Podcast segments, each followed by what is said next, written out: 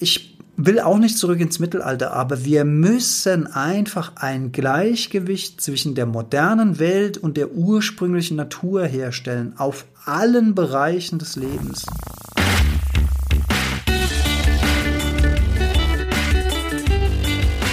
Die Heldenstunde, euer Podcast für ein gesundes und bewusstes Leben. Herzlich willkommen bei der Heldenstunde. Es begrüßt dich dein Gastgeber Alexander Metzler. Schön, dass du wieder dabei bist. Und wer gute Musik hört oder wer die Folge Klimaangst in der Heldenstunde bereits gehört hat, der hatte ihn auch schon mal im Ohr. Mein Gast heute in der Heldenstunde. Welcome back, willkommen zurück, lieber Holle Bergmann. Hi Alex, wunderschön, dass wir wieder zusammengekommen sind. Diesmal in Homeoffice-Strukturen, aber fühlt sich an, als würden wir nebeneinander sitzen. Richtig, jeder diesmal zu Hause, keine persönliche Session mit Live-Musik diesmal wie, wie bei der Klimaangst-Folge. Aber eigentlich startet alles mit der Klimaangst-Folge und ich habe irgendwie das Gefühl, heute möchte ich irgendwie einen Kreis schließen und etwas beenden, was in mir seit vielen Tagen arbeitet. und äh, unsere Stammhörer von der Heldenstunde werden vielleicht bemerkt haben, dass am letzten Donnerstag keine Folge rauskam. Das lag einfach daran, dass ich mehrfach versucht hatte, solo ein Thema zu behandeln und mich immer wieder verzockt und verzettelt habe. Und um es kurz zu machen, diese Folgen sind nicht durch die Heldenstunde Qualitätsprüfung gekommen. Was ich damit äh, bemerkbar gemacht hat, dass ich irgendwann völlig entnervt irgendwie meinen Laptop zugeklappt habe und habe gedacht, nee, nee, so läuft es einfach nicht. Und dann habe ich dich angerufen und habe gesagt, Tolle, du bist der Mann, mit dem ich gerne darüber sprechen möchte. Du bist meine regulierende Instanz. Du bist du bist das, äh, das Balance-Stückchen, was ich einfach brauche, um dich in die eine oder andere äh, Richtung zu kippen. weil dieses Thema einfach so vielfältig ist und weil ich manchmal mich auch ein bisschen reinsteige und merke, dass ich auch so ein bisschen S verliere. Also mit S meine ich jetzt so ein bisschen die, die, die bewusste Distanz zum Thema, weil das, dieses Thema, über das ich sprechen möchte, mich doch immer wieder stark triggert. Mhm. Und ich glaube, es funktioniert einfach in einem Dialog besser. Und du hast gesagt, prima, Gerne. du machst mit. Vielen Dank dafür erstmal. ich, ich glaube, an dieser Stelle ist es auch interessant äh, mitzuteilen. Wir sprechen ja auch sonst immer gerne. Also jedes Mal, wenn der Alexander und ich uns, wenn wir uns treffen, retten wir quasi in Debattenform die Welt, so nennen wir das. Wir sind, genau. das ist, das muss man dazu sagen. Wir, wir betreiben das ja schon sehr, sehr aktiv. Und das ist immer sehr schön, weil wir tatsächlich in vielen Punkten gemeinsam gehen, aber auch in vielen Punkten uns immer mit alternativen Denkanstößen äh, sozusagen befruchten können. Das ist großartig, ja. Und ich hoffe, dass das heute auch so sein ja. wird. Und grätsch mir bitte rein, wenn ich, wenn du merkst, dass bei mir Emotion mit reinkommt, weil das ist ja das, was ich eigentlich nicht mehr will. Ich will ja eigentlich keinen Druck mehr in irgendein Thema reingeben, sondern ich möchte konstruktive Vorschläge machen und jeder kann sich da selbst was dabei rausziehen, wenn er Bock drauf hat. Und wenn er keinen Bock drauf hat, das ist auch super. Aber ich will mich einfach nicht mehr aufregen. Und ich glaube, das funktioniert das, einfach. Das Schöne, da muss ich direkt reingrätschen. Für mich ist es immer schön, wenn ich dann merke, dass der Herr Metzler dann doch ein wenig emotional wird in dem Thema. Das ist für mich genau das. Vielleicht ergänzt sich deswegen so gut. Alex, was hast du denn auf dem Herzen heute? Über was wollen ja. wir sprechen? Also interessanterweise war ja die Klimaangst-Folge mit uns beiden die letzte Folge in Anführungszeichen vor Corona. Ja. Da hat Corona zwar schon eine Rolle gespielt äh, in den Medien, aber noch nicht die Rolle, äh, die diesem Thema dann zugewiesen wurde, die unser aller Leben radikal verändert hat und ja, wenn man will, die ganze Welt radikal verändert hat. Ja. Und ich, ich erinnere mich noch ähm, an zwei Passagen aus unserer Folge, habe ich mir mal rausgeschrieben. Du hast äh, zum Beispiel gesagt, ich zitiere, jeder Gedanke endet damit, dass man selbst nicht in der Lage ist, einen Wandel, der sofort in Kraft tritt, herbeizuführen. Mhm. Das waren Originalworte von dir in der Folge. Und ich habe sowas gesagt wie, können wir das eigentlich rückgängig machen? Oder wie wollen wir das denn jemals rückgängig machen? Und es ging dabei natürlich ums Klima und um Vernichtung von äh, Lebensräumen. Äh, Lebensräumen und Schwinden der Artenvielfalt und, und, und. Und ich habe das Gefühl, Dann kam Corona, die Welt hat sich radikal gewandelt und mein Punkt ist, und da muss man, äh, da, da, da möchte ich auch ganz ehrlich mir selbst gegenüber sein. Ich spreche hier und Holle du natürlich auch, wobei du auch noch mal eine andere Perspektive aufs Thema hast, weil du Kinder hast. Aber ich spreche natürlich hier von einem äußerst privilegierten Standpunkt aus. Ich meine damit, ich habe hier ein kleines Häuschen, ich habe hier einen kleinen Garten, ich habe keine Kinder, mit denen ich Homeschooling machen muss und die ich gefühlt irgendwie 24 Stunden bespaßen muss. Das heißt, ich habe hier meinen Auslauf. Ähm, meine berufliche Situation ist relativ normal weitergelaufen im digitalen Bereich. Äh, da gab es ein paar Peaks und da gab es ein paar kleine ähm, äh, Schwachmomente, äh, aber im Großen und Ganzen kann ich mich über die ganze Sache überhaupt nicht beschweren. Ich sage das deswegen so eindringlich, weil es mir auch wichtig ist, dass ich mir bewusst bin, dass das vielen, vielen anderen Menschen ganz, ganz anders ergeht. Ich denke da an die Leute, die einen immensen finanziellen Druck verspüren. Richtig. Ich denke an Leute, die den ganzen Tag auf engerem Raum eingepfercht sind und die irgendwie genervt sind und die, die nervenblank sind. Das ist in der Stadt auch noch mal was anderes als auf dem Land. Wir sind ja hier auf dem Land. Genau. Das ist in der Großstadt im Zentrum noch mal was anderes als irgendwie in den Randgebieten der Städte. Ähm, ich bin mir dessen wirklich bewusst. Das haben wir ja auch im, im Vorfeld besprochen, dass wir das nochmal auch ganz deutlich sagen wollen, weil ja seit Corona sich im Prinzip ähm, der, ich mache mal in Anführungsstrichen, der Unterschied zwischen den Menschen äh, sich geändert hat. Also vor Corona war es prinzipiell eher so, ähm, ich sag mal, die Schere zwischen Arm und Reich und so und ähm, ging in diese Richtung. Ne? Und seit Corona ähm, ist das ersetzt worden durch eben, ich habe einen Balkon und wohne äh, zum Beispiel, wie du sagst, auf dem Land oder eben in einem Wohnblock mit 17 Kindern auf 10 Quadratmetern. Ähm, und das ist, das hat sich tatsächlich verändert und das, und das haben wir ja auch im Vorfeld besprochen. Wir, wir müssen das wirklich deutlich sagen. Ähm, mir geht's gut, dir geht's gut und auf Basis dessen wollen wir miteinander sprechen, weil wenn wir das nicht klar machen, erzeugt das ja das erzeugt ähm, Grenzen im Kopf. Ja. Denkgrenzen. Ja, ja. Und die müssen wir hier mal ausmerzen, also in Gedanken an allen Menschen, denen es in der Corona-Situation deutlich äh, schlechter oder anstrengender geht wie äh, uns.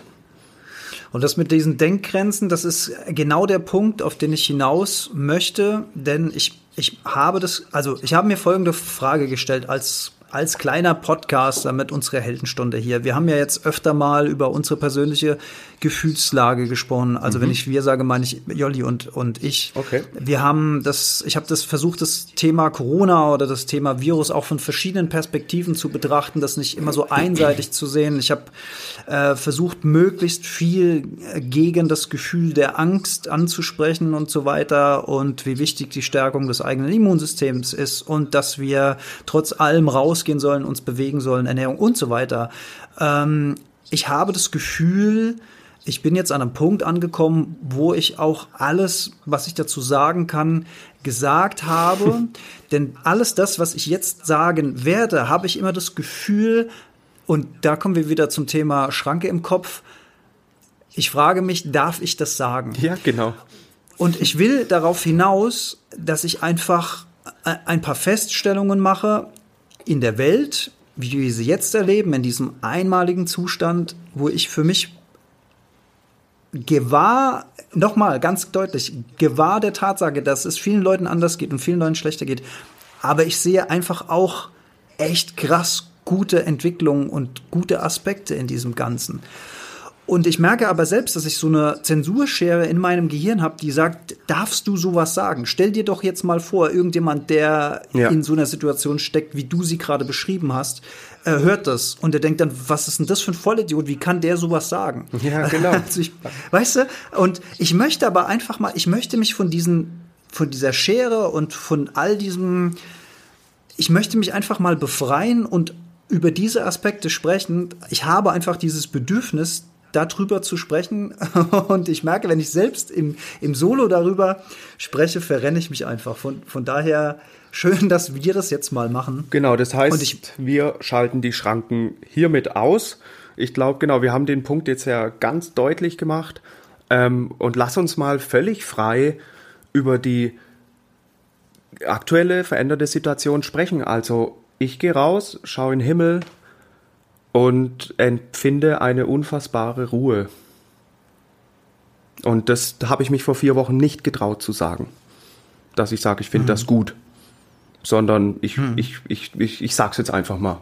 Ich finde es schön, dass keine Flugzeuge mal fliegen. Und ich sage immer zu meinen Kindern, macht euch das bewusst, das werdet ihr vermutlich nie wiedersehen, wenn Flugzeuge wieder am Himmel sind. Eine Phase, wo der Himmel leer ist. Das wird es nicht mehr geben. Denke ich.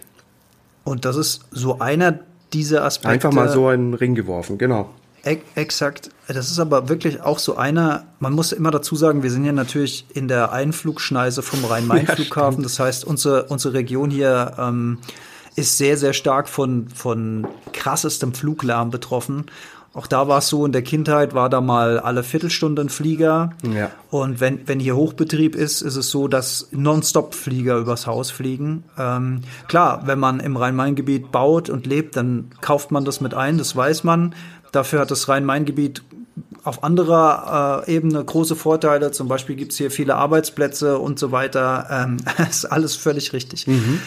Deswegen war ja auch so eine Frage, die wir uns in der letzten Klimaangstfolge gestellt haben, wie wollen wir es denn rückgängig machen? Und jetzt haben wir plötzlich auf magische Weise gesehen, wie man es rückgängig macht, indem einfach die gesamte Menschheit dieses Hamsterrad anhält, wenn nicht sogar ein Stück weit zurückgedreht hat. Und, und das, was du sagst, das ist einer dieser Aspekte, den ich auch so wahnsinnig wahrnehme, ist, dass dieser ganze Druck, Druck. dieser der Druck, der vor Corona geherrscht hat, also ja. ich meine jetzt nicht diesen Mediendruck und nein, Angstdruck nein. während Corona, sondern all das, was vorher der normale Alltagswahnsinnsdruck war, der geherrscht hat.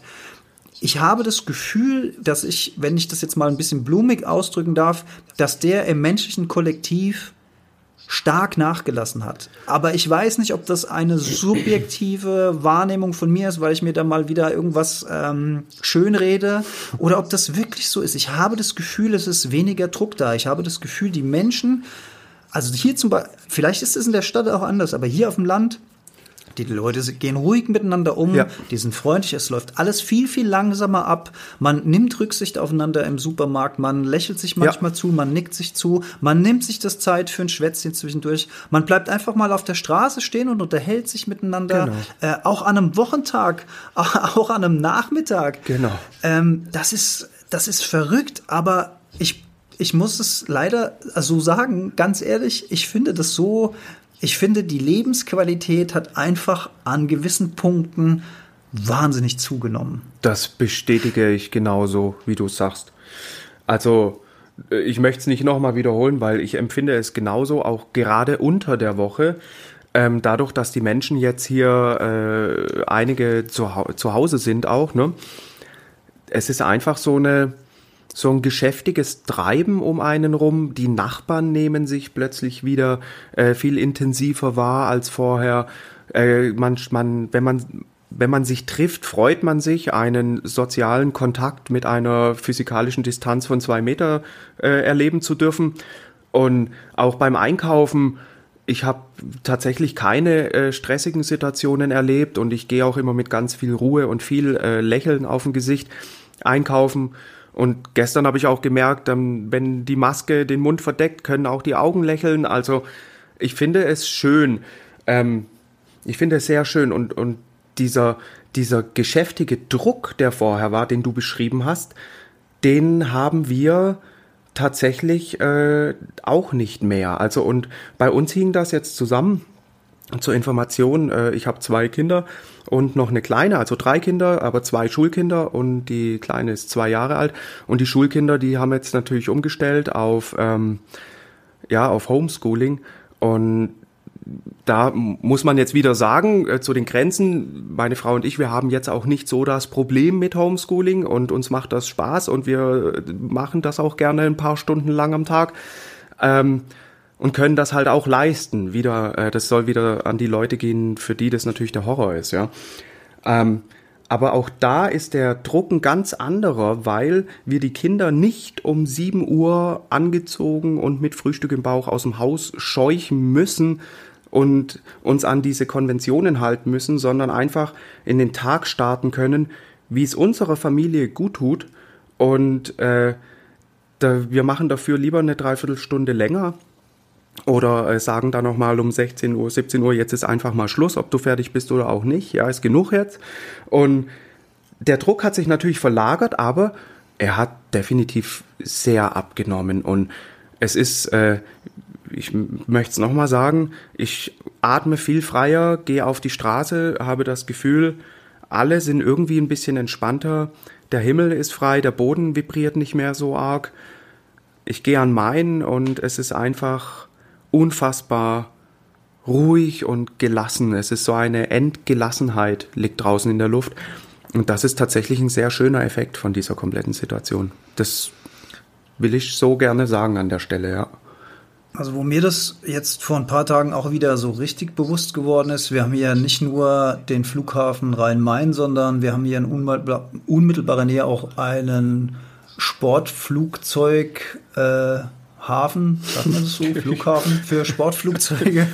ja, ich glaube, es kam an. Äh, die auch, äh, die auch samstags und sonntags, also gerade am Wochenende fliegen, was das Zeug hält. Okay. Mhm. Und auch und auch die sind äh, am Boden und ich glaube, ich war zum ersten Mal in meinem Leben im Wald hier in der Nähe von unserer Ortschaft und habe wirklich außer Vogelgezwitscher, da eine Ruhe auf den Ohren gehabt, wie ich sie sonst nur von, von Urlaubsländern kenne. Ja, genau. Also die, dieses Gefühl, du bist gar nicht bei dir zu Hause, sondern du bist irgendwo ganz weit weg im Urlaub. Dieses, dieses Gefühl war da. plötzlich vor der eigenen Haustür.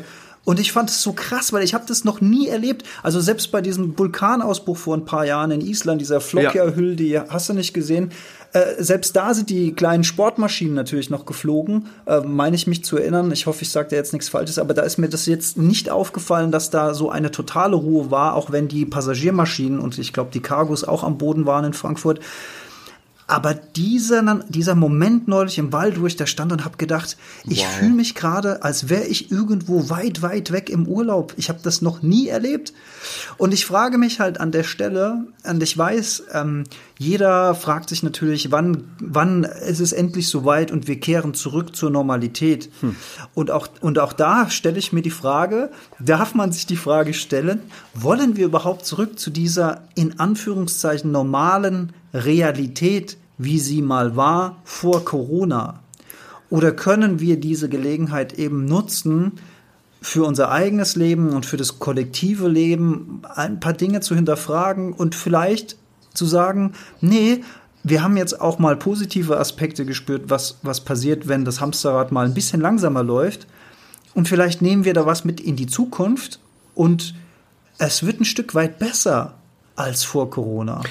Das, das ist genau der Punkt, ja.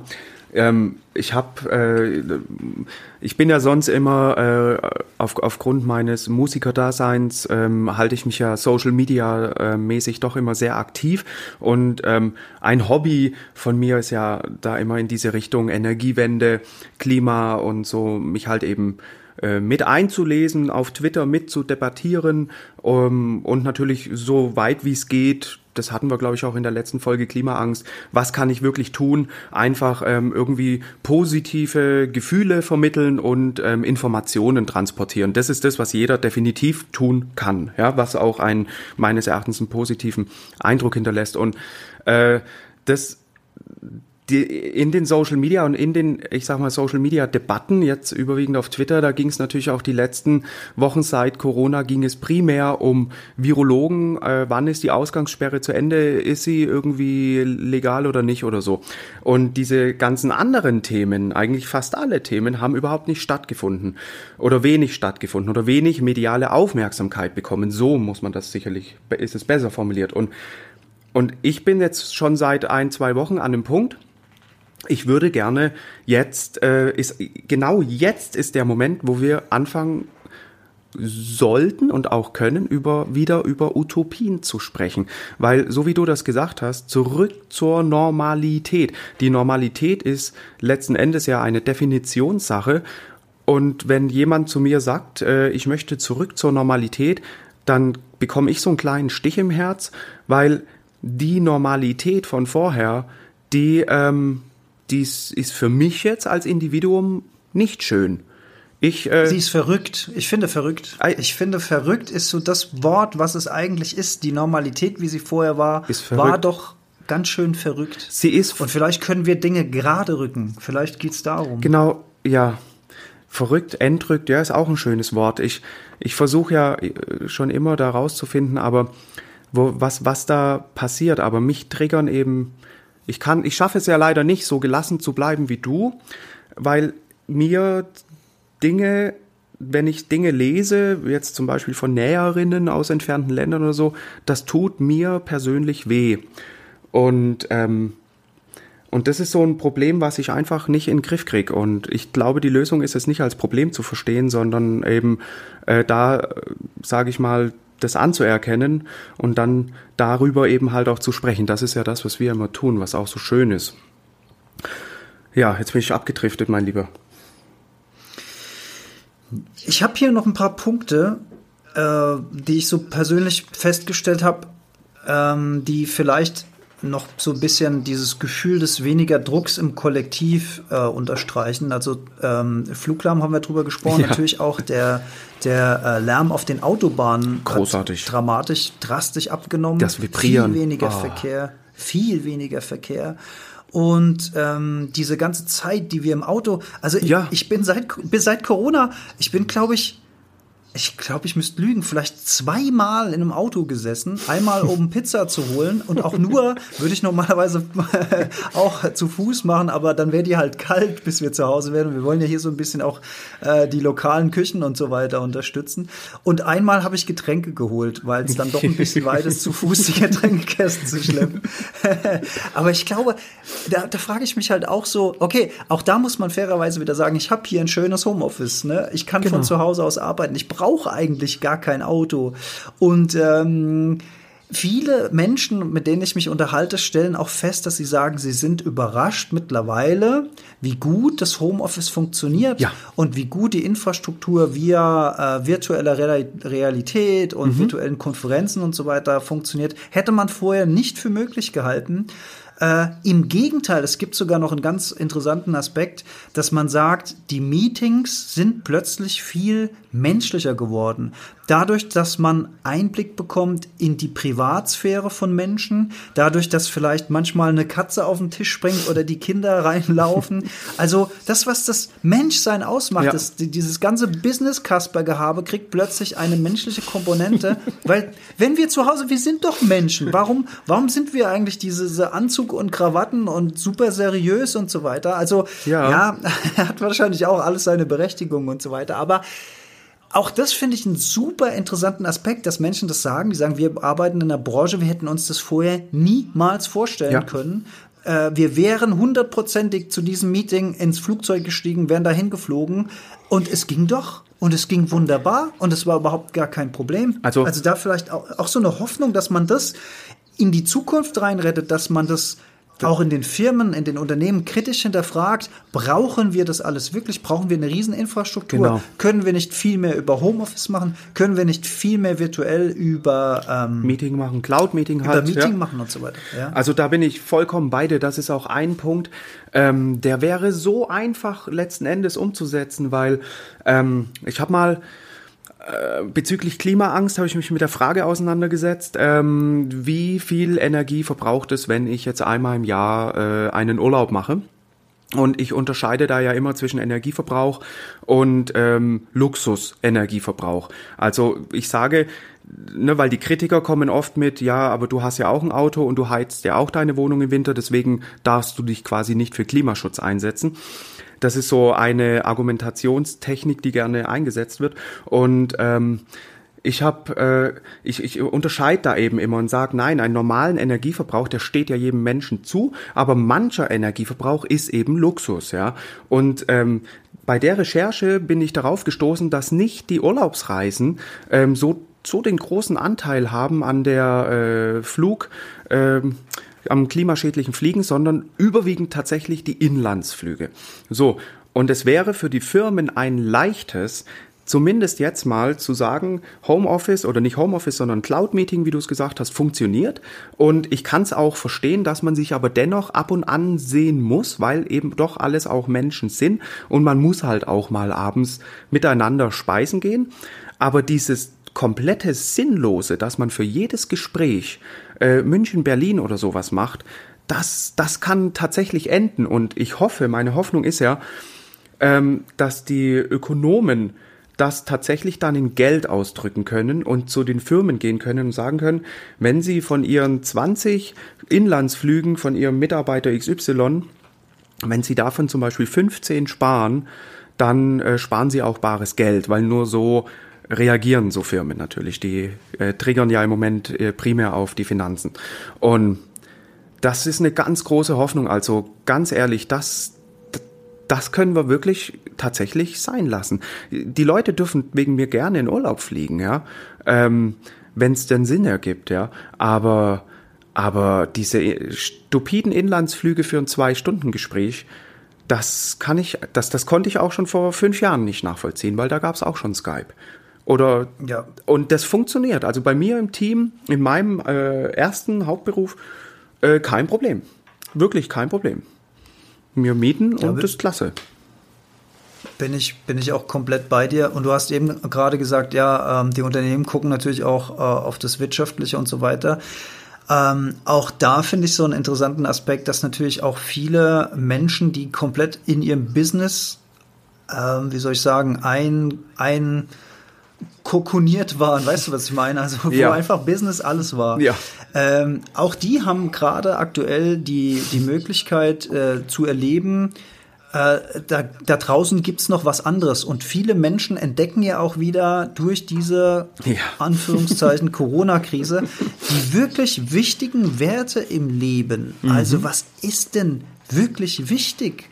Und da kommen wir da kommen wir auf eine Basis zurück, die sagt, das menschliche Miteinander ist das, was wirklich wichtig ist. Ja. Ne? Du, du brauchst was zu essen, du brauchst was zum Anziehen, du brauchst ein Dach über dem Kopf und dann brauchst du vor allen Dingen Menschen und eine Gemeinschaft mhm. um dich rum und, und du brauchst kollektiven Support. Und das, das sage ich ja schon immer, dass wir durch eine verzerrte Wahrnehmung der Welt, also durch dieses rein äh, im Außen betrachten, uns als getrennte ähm, Entitäten heißt es, glaube ich, also ja. als getrennte Wesen voneinander wahrnehmen. Aber das ist einfach nicht der Fall. Und ich glaube, so eine Ruhepause bringt den einen oder anderen dazu, auch diese Werte wieder höher ähm, bewerten zu können. Zumindest ist die theoretische Chance dazu, glaube ich, da. Und vielleicht rettet sich sowas dann auch in die Zukunft, in die Firmenphilosophien, in Chefetagen. Das wäre natürlich, ist vielleicht, da sind wir wieder beim Thema Utopie, aber wir wollen ja auch wir wollen ja mal Scheren aus dem Kopf lassen. Und wir ja. wollen einfach mal gucken, wie, was können wir denn jetzt machen mit dieser Welt? Was, was bietet sich denn für eine Chance? Und, aber ich merke auch schon wieder, wie ich, wie ich bei manchen Gedankengängen, wo, wo bei mir sofort die Stimme kommt, die sagt so, nee, nee, das ist, das, das kann nicht sein, das, das, das gibt's nicht. Das, da, da redest du Blödsinn. Aber wir, wollen Blödsinn reden von mir aus heute mal. Okay, äh, lass uns mal Blödsinn reden. Du ganz, ganz ehrlich. Ähm, diese Inlandflüge, das wäre das leichteste, könnte man direkt äh, einfach mal sagen, eindampfen bitte um 80 Prozent. Würde langen. Ich glaube, es würde Weiß ich nicht, aber ich denke nicht, dass die Maßnahme, äh, die Resultate von dieser Maßnahme äußerst drastisch wären. Ähm, ganz ehrlich auch äh, hier das ist dasselbe mit dem Tempolimit, ja. Viel bringt es nichts. Äh, oder ich nenne es lieber Geschwindigkeitsbegrenzung, ja, äh, auf, auf deutschen Autobahnen. Ähm, es, es ist, wenn man es hochrechnet, jetzt nicht so, dass man da äh, super viel Emissionen einspart, aber Tatsache ist, für die Leichtigkeit der Umsetzung dieser Maßnahme ist das einfach völlig irrelevant, wie viel man einspart, weil man spart was ein und diese Maßnahme durchzusetzen wäre einfach Peanuts. Also wegen mir auch gerne Geschwindigkeitsbegrenzung aus äh, Äh, einfach aus dem Grund, dass man nicht so viel äh, Öl verbrennen will. Fertig aus, ja. Und was kann man noch machen? Ähm, Nebst dem, dass natürlich der Verkehr viel entspannter fließen würde, viel weniger Unfälle, ja, genau. die, Le die, Leute viel entspannter an einem Punkt, der Verkehrsfluss viel stabiler laufen würde. Ja. Also das möchte ich nur mal am Rande noch mit, mit einwerfen. Danke Auch dir. das darf ja. man eigentlich nicht sagen im Autoland. Da kommt die Schere sofort wieder. Aber ich finde es gut, dass wir es gesagt haben. Auch wenn du jetzt äh, einige Follower verloren hast. Ähm, natürlich nur Spaß. Ähm, nee, äh, du hast recht, ja. Das darf man eigentlich fast nicht sagen, aber schön, dass du es eingewendet hast. Ähm, was war noch so ein Schritt? Äh, ich finde, es äh, wird jetzt gerade, was, was ich mega interessant finde, was gerade passiert ist, dieses eine Wort, was auch schon eine Gruppe mh, mm, in den Social Media sagt, das äh, soll das neue Unwort werden ähm, äh, und zwar Systemrelevanz. Ja, was was bedeutet Systemrelevanz? Äh, viele sagen, jemand, der im Krankenhaus arbeitet, ist systemrelevant oder ein Bäcker ist systemrelevant, aber der ich übertreibe jetzt mal maßlos, der äh, Finanzproduktverkäufer, der an der Börse letzten Endes nur Geld für sich äh, generiert, ist jetzt nicht wirklich systemrelevant. So scheint die Definition zu sein und so möchte ich sie hier auch mal stehen lassen. Aber diese Systemrelevanz, gerade jetzt bei Pfleger und, dem, und, und Krankenschwestern in dem kompletten Gesundheitssektor, ähm, das ist jetzt also noch deutlicher, kann die Schieflage unserer vorherigen Normalität, wie du es vorher so schön gesagt hast, in Anführungsstrichen, das, das ist ein Unding. Also wenn sich da nichts ändert, ähm, dann verliere ich so langsam auch die Geduld, ja. Äh, hm. Also und ich hoffe, ich hoffe wirklich, ähm, dass die Pfleger und Pflegerinnen, wenn sich die ähm, Covid-19-Situation ähm, entspannt hat, sage ich jetzt mal einfach, um es mal offen zu lassen, was da, wie es da weitergeht. Ich hoffe tatsächlich, dass sie wegen mir deutschlandweit in Generalstreik gehen und ich will da auch nicht eine einmalige Zahlung von Geld. Äh, nein, das gehört von Grund auf umstrukturiert. Und da merkt man, finde ich, dann auch schon den Unterschied, wenn man äh, Talkshows sieht oder, oder, oder Politiker ähm, in Debatten wahrnimmt, wie die einen sagen, ja, wir müssen da ein bisschen mehr Geld für den Gesundheitswesen-Topf freimachen. Und da, da merke ich schon, die denken immer noch in, in diesen alten Strukturen.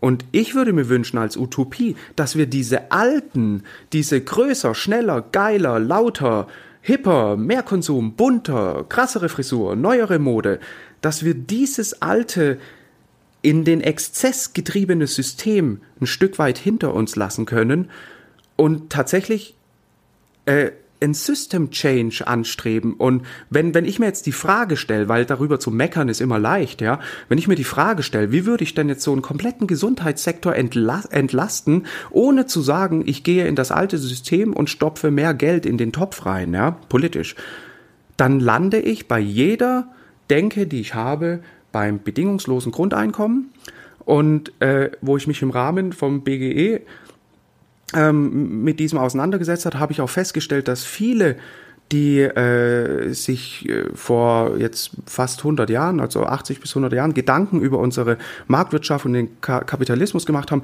auch die sagen, dass das BGE eigentlich eine natürliche Weiterentwicklung ist. Und ich denke, wenn wir das eingeführt hätten, einfach mal so zu sagen, 1000, 1200 Euro pro Monat für jeden äh, deutschen Staatsbürger, der Puls hat, also der lebt.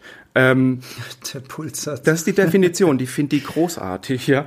Ähm, für jeden deutschen Staatsbürger, der Puls hat, äh, 1200 Euro. Ich denke, das würde einfach mal unser komplettes normales System vor Corona einfach tatsächlich in eine Richtung System Change treiben. Das, da, da müssten wir dann auch nicht mehr Gelder locker machen für die Krankenschwestern oder so, sondern es wäre einfach deutschlandweit ein Grundeinkommen eingeführt. Die Leute bräuchten nicht direkt Angst haben, wenn sie mal drei Wochen ohne Job sind. Ähm, und all das, das, das sind die Utopien, die mir, ähm, wo, wo ich jetzt gemerkt habe mit der Corona-Situation, ähm, da möchte ich jetzt wieder äh, einfach gerne in diese Richtung weiterdenken, da äh, auch mich wie dich äh, diese Corona-Nummer dann doch sehr von meinem eigentlichen Pfad des Schaffens doch auch äh, äh, ja ein bisschen aus dem Konzept gebracht hat jetzt, ne? Also hm. mit, mit, mit der Musik hier, mit systemkritischen Songs, die, die, die, die, die, die stimmen gerade alle nicht mehr, weil das System, was ich kritisiere, im Moment ausgesetzt ist. Ist auf hm. Pause. Und äh, deswegen würde ich es mir jetzt wünschen, dass man jetzt anfängt, über Utopien zu reden, weil, also Richard David Brecht hat es so ausgedrückt, wenn man wartet, bis die Krise sich wieder regelt, wenn man in die Phase kommt, wo eine Krise, die, die, die Phase, dass sie neu ist, die haben wir hinter uns. Jetzt sind wir in der Phase, wo die Krise Bestand hat, wo sie auch tatsächlich bei dem letzten Kopf irgendwo angekommen ist, dass sie da ist. Und dann kommt sie ja in die Phase, wo sie wieder Richtung, ich nenne es wieder in Anführungsstrichen, Normalität also quasi krisenfreie Zeit, sich äh, äh, wandelt. Und in, wenn man in dieser Phase steckt, dann beginnt natürlich jeder zu schreien und zu sagen, hier Wirtschaftssektor XY, wir brauchen Hilfe, wir brauchen Hilfe. Da hat man keine Zeit mehr für Utopien.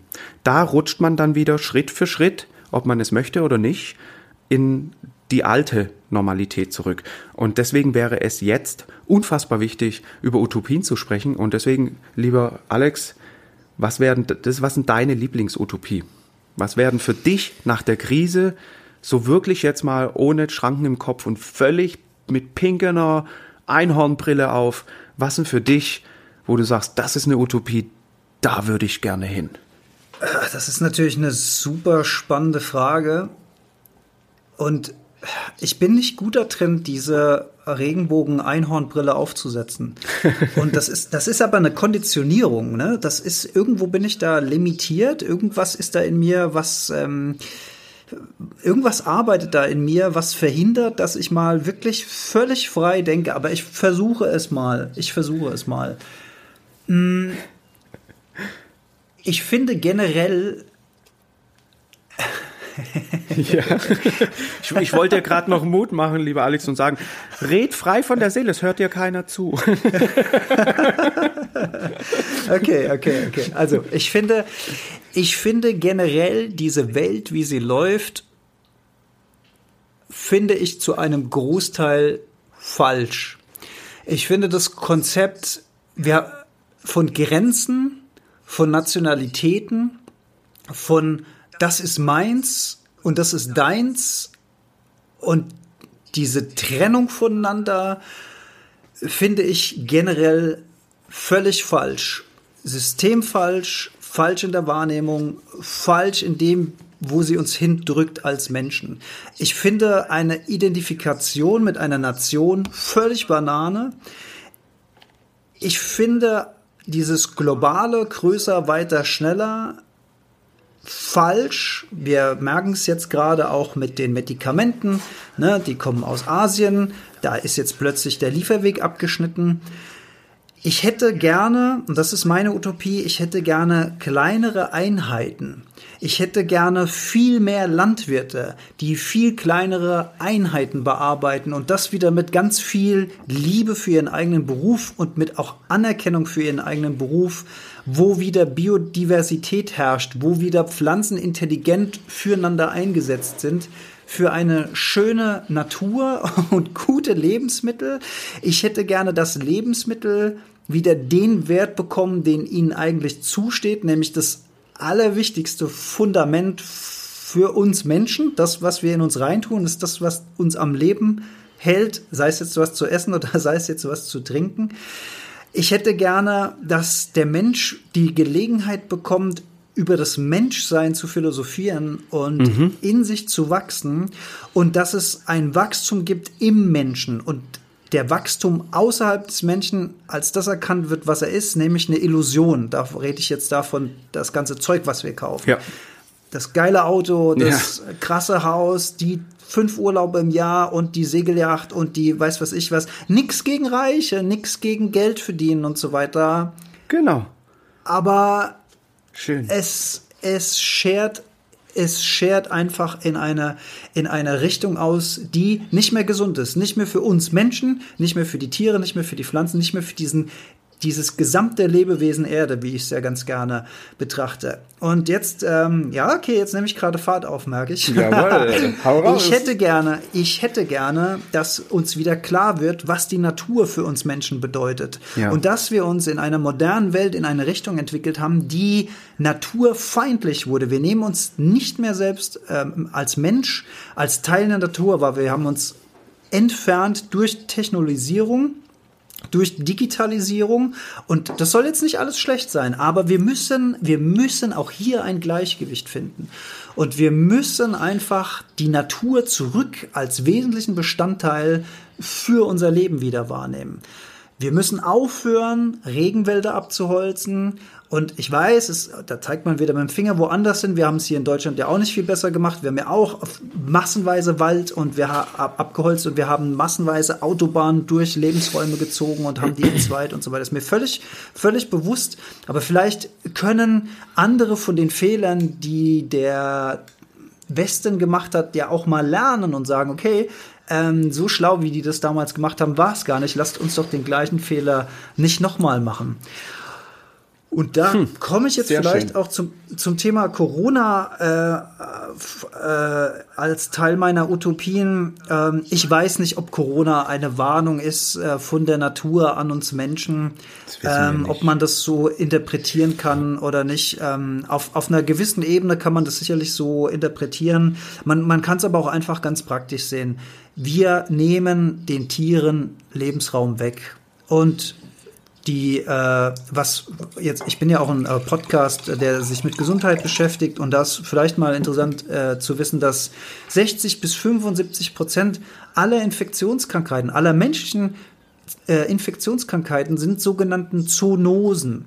Zoonose bedeutet, dass es ein Virus ist, der vom äh, Tier auf den Mensch überspringt oder auch umgekehrt von Mensch auf das Tier umspringen kann. Mhm. 60 bis 70 Prozent, das ist eine gewaltige Zahl, die diese Zoonose ausmacht im Zusammenhang von Infektionskrankheiten. Und warum ist mir der Punkt so wichtig? Weil wir immer weiter in den Lebensraum von Tieren und in ausbalancierten Ökosystemen eindringen. Das bedeutet, auf der einen Seite dringt der Mensch in diese Ökosysteme ein, das heißt, er wird mit neuen Dingen sozusagen hm, in Kontakt kommen, die vorher nicht da waren.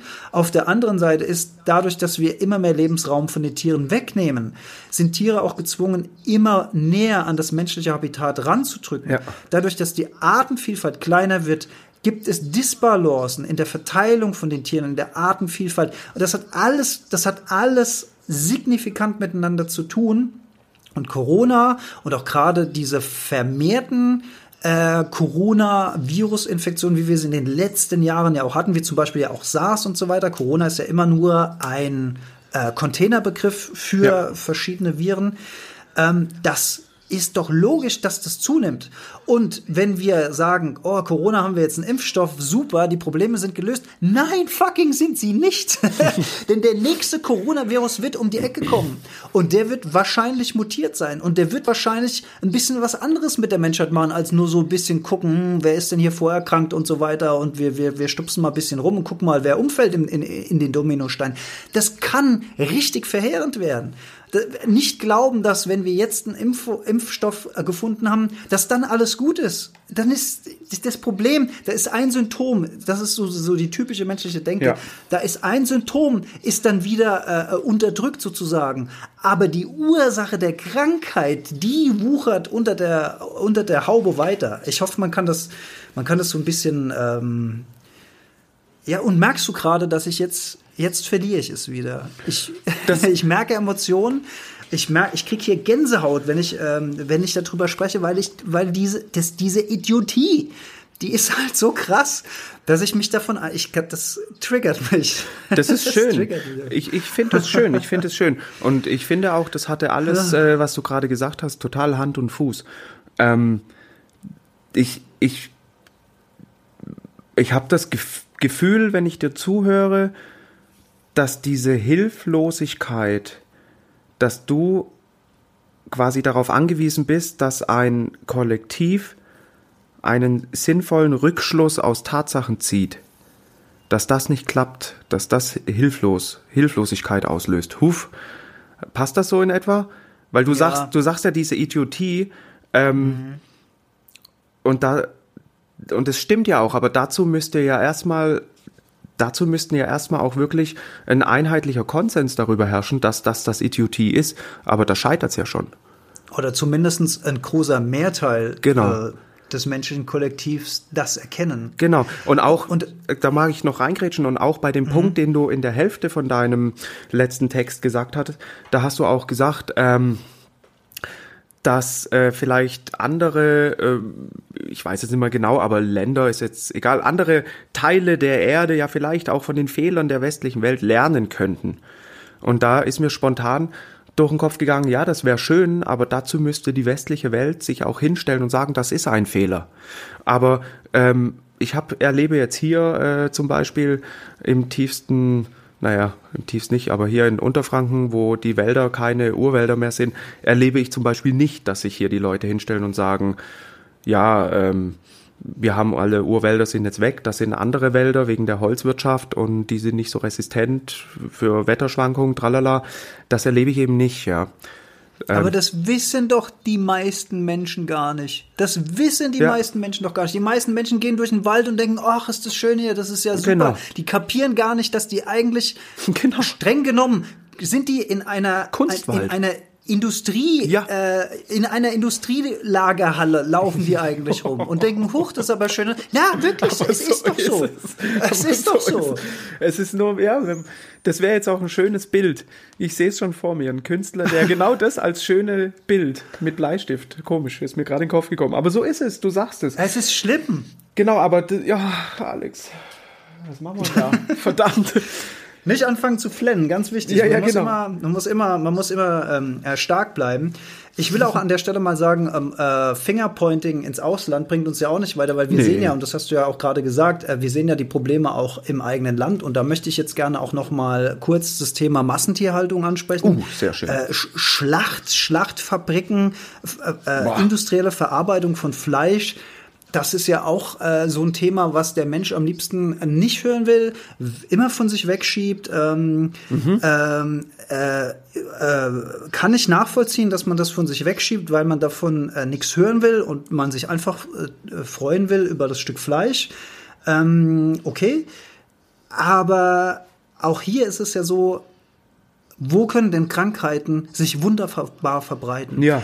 Da, da, wo Tiere nicht artgerecht gehalten werden und auf engstem Raum zusammengepfercht werden. Aber der Mensch hat dafür ja natürlich eine Lösung für dieses Problem. Es wird prophylaktisch an Arsch voll Antibiotika unter anderem mitgefüttert, damit die Tiere nicht so krank werden, damit sie die Schlachtung noch quasi erleben können und dieses Fleisch noch verkauft werden kann. Das ist so ein kranker Auswuchs unserer Zivilisation.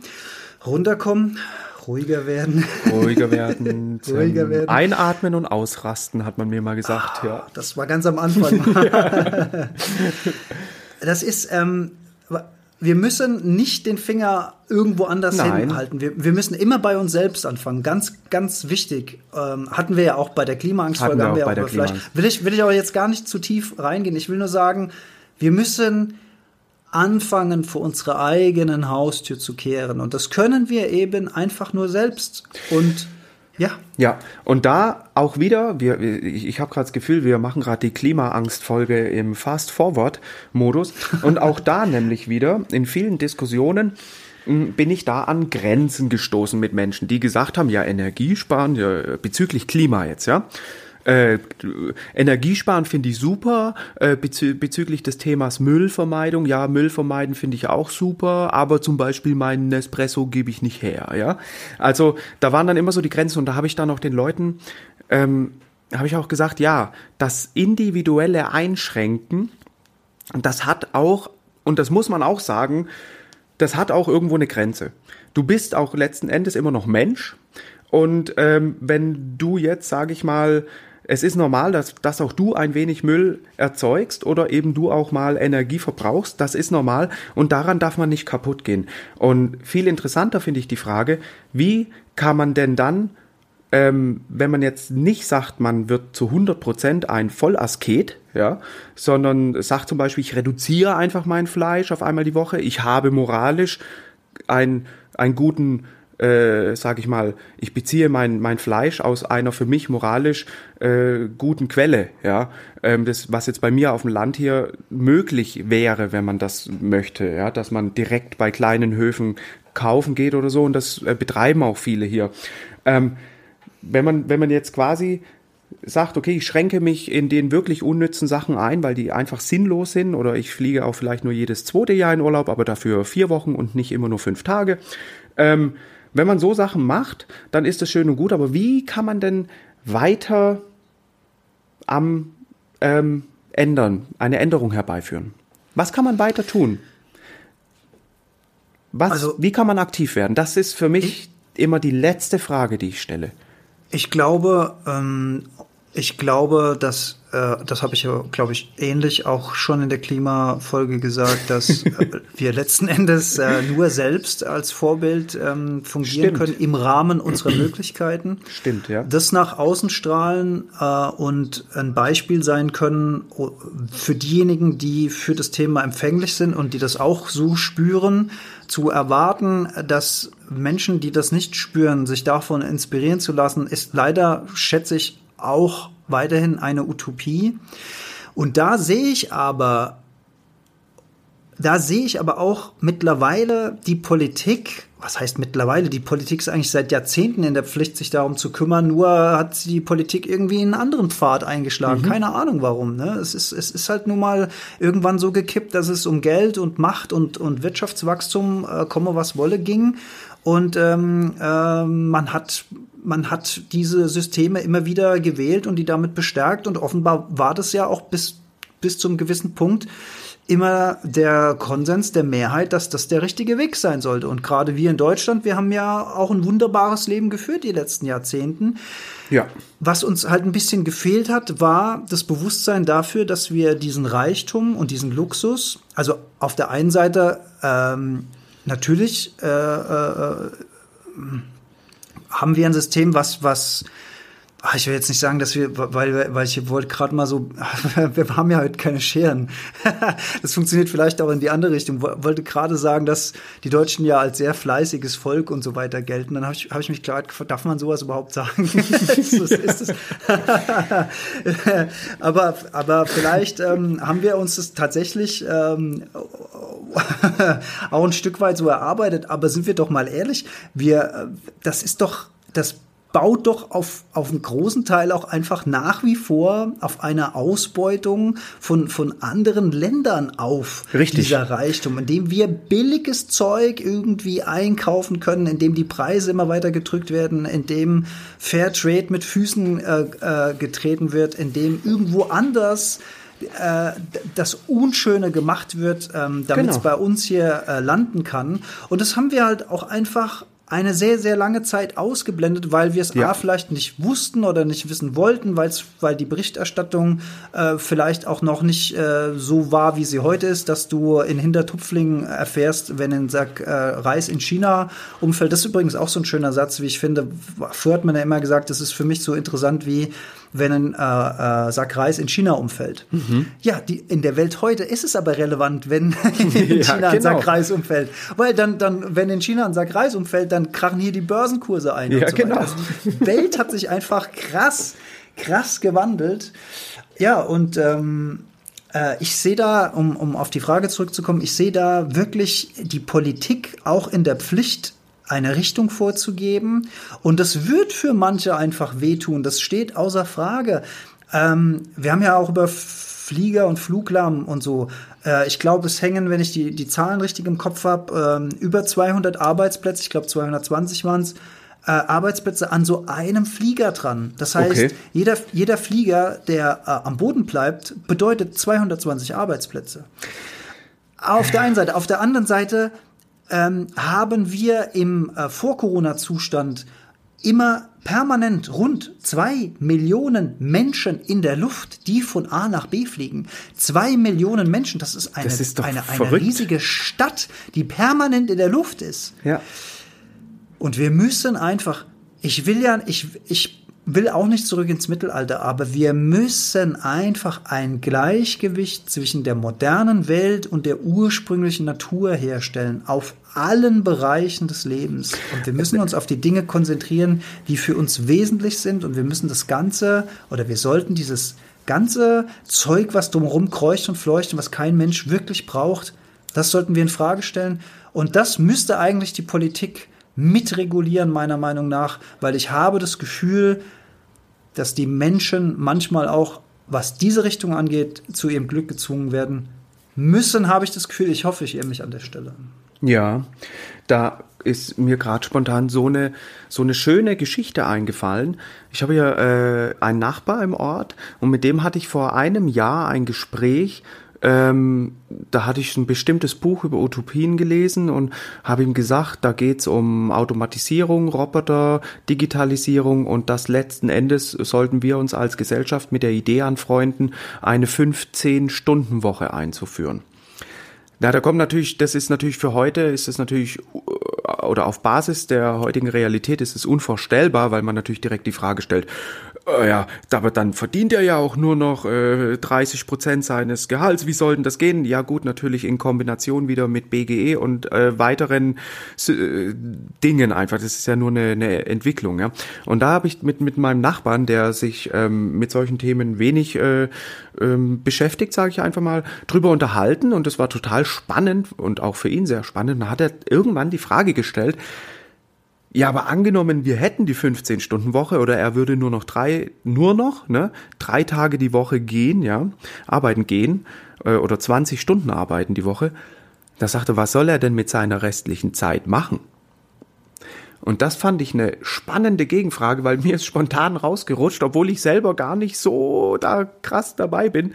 Ich habe gesagt, na ja, der Mensch kann auch wieder einen Schritt äh, spiritueller werden und auch wieder einen hm. Schritt näher zur Umwelt gehen und einfach vielleicht auch einen Schritt mehr mit sich und spirituellen Themen beschäftigen.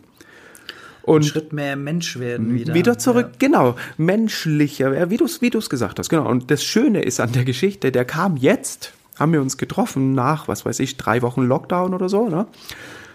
Und da hat er mich drauf angesprochen und hat gesagt, ist der Hammer, weil er ist nun mal, ähm, er ist, er, er hat einen Job, ähm, der muss an der Maschine sein, die er bedient, ja.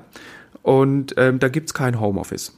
Und ähm, er wurde dann einfach bezahlt, äh, freigestellt, also der hockt äh, zu Hause, äh, bezieht seinen Regulärgehalt so weit wie es möglich ist und darf einfach nicht arbeiten gehen, ja. Und er sagt halt, es ist genau das jetzt eingetreten, worüber wir gesprochen haben. Und er hat jetzt nur eine Woche gebraucht oder so, und dann ging es los, dass er mit seiner Familie, der hat zwei Kinder, auch plötzlich zur Ruhe gekommen ist und auch sagt, er merkt jetzt schon, wie er seine Zeit ganz automatisch zu füllen lernt mit eben anderen Dingen. Natürlich mit Projekten, ne? ich baue mal hier was um, aber auch mit, ah, und guck mal im Garten und dann kümmere ich mich, dann wühle ich mal wieder in der Erde und so. Und der hat es, das fand ich einfach spannend. Das war so ein richtiges, schönes Beispiel, was passiert, wenn du jemandem, der in einer Mühle steckt, ne, in der er auch gerne steckt und eine Routine lebt, die er auch gerne lebt, wenn du den einfach zeitlich mal freisetzt und sagst, hier hast du deine Kohle, brauchst du dir keine Gedanken machen, es läuft alles weiter wie bisher, du bist, äh, sage ich mal, safe. Ne? Also man nimmt der Person die Sorgen und gibt der Person einfach mal die Grundlagen zur freien Entfaltung. Und da und, und er sagte eben, dass er das ganz ganz schnell umgesetzt hat und jetzt es ganz arg genießt, sich eben auch frei zu entfalten. Und da habe ich gemerkt, wow, das ist, das ist echt das, was du gerade eben auch gesagt hast. Da, da müssen wir echt hin und loslassen von diesem ganzen, von diesem ganzen Quatsch auch da. Zwei Millionen Leute ständig in der Luft und so. Uh, uh. Und weißt du was? Ich, wir lassen dieses schöne Beispiel von dir einfach jetzt als Schlusspunkt stehen, weil ich finde, das ist ein schöner Schluss. Diese kleine Geschichte, diese kleine Entwicklung finde ich, macht mir gerade ein bisschen Hoffnung und ein Ja. bisschen Mut. Das soll's und ähm, ich bin, also ich kann mir vorstellen, dass man die, diese Folge ganz verschieden bewerten kann und dass es viele Menschen gibt, die an, an vielen Punkten, wenn, was wir jetzt so gesagt haben, ohne Share, versucht ohne Share weit gehen, und das fällt mir echt verdammt schwer. Es ist so krass, wie schwer mir das fällt, diese Schere aus dem Kopf zu nehmen. Aber ähm, ich kann schon verstehen, dass man da auch auf Widerstand stößt und, und Dinge anders betrachtet. Völlig klar. Aber wir haben gerade die Chance, überhaupt mal zu denken. Ja. Und die sollten wir einfach nutzen.